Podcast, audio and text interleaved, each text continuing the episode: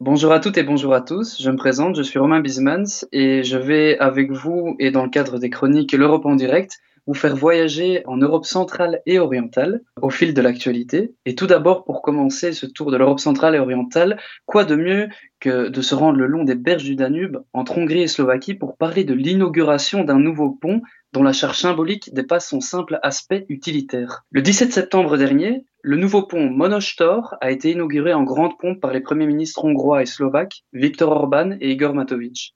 Énorme édifice de plus de 600 mètres de long, celui-ci s'érige entre les villes jumelles de Komarom et Komarno et vient s'ajouter au pont déjà existant, mais ne répondant plus aux normes, d'Erchebet. Ces deux villes, qui peuvent être sans mauvais jeu de mots appelées jumelles, ont en effet été qu'une seule et même ville sous l'Empire austro-hongrois.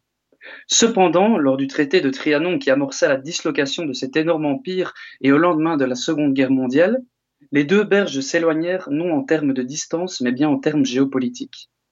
L'édification de la frontière fractura les structures de la ville, séparant famille et amis dans de nouveaux ensembles politiques distincts.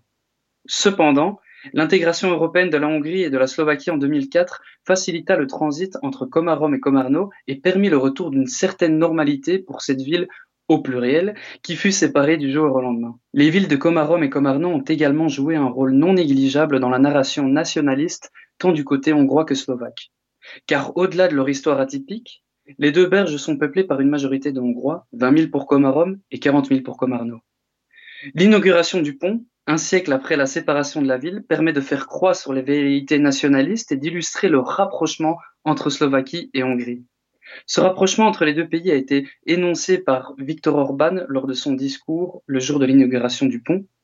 Ce dernier disant que cette inauguration montrait que le Danube relie les Hongrois et les Slovaques plutôt qu'il ne les divise et que l'histoire a montré que le succès vient à ceux qui sont unis et non opposés. Le projet de ce pont a été amorcé en 2017 et coûta un peu plus de 100 millions d'euros, dont 85% du financement provient de l'Union européenne. Cette nouvelle connexion s'inscrit dans le long réseau du corridor transeuropéen de transport Rhin-Danube.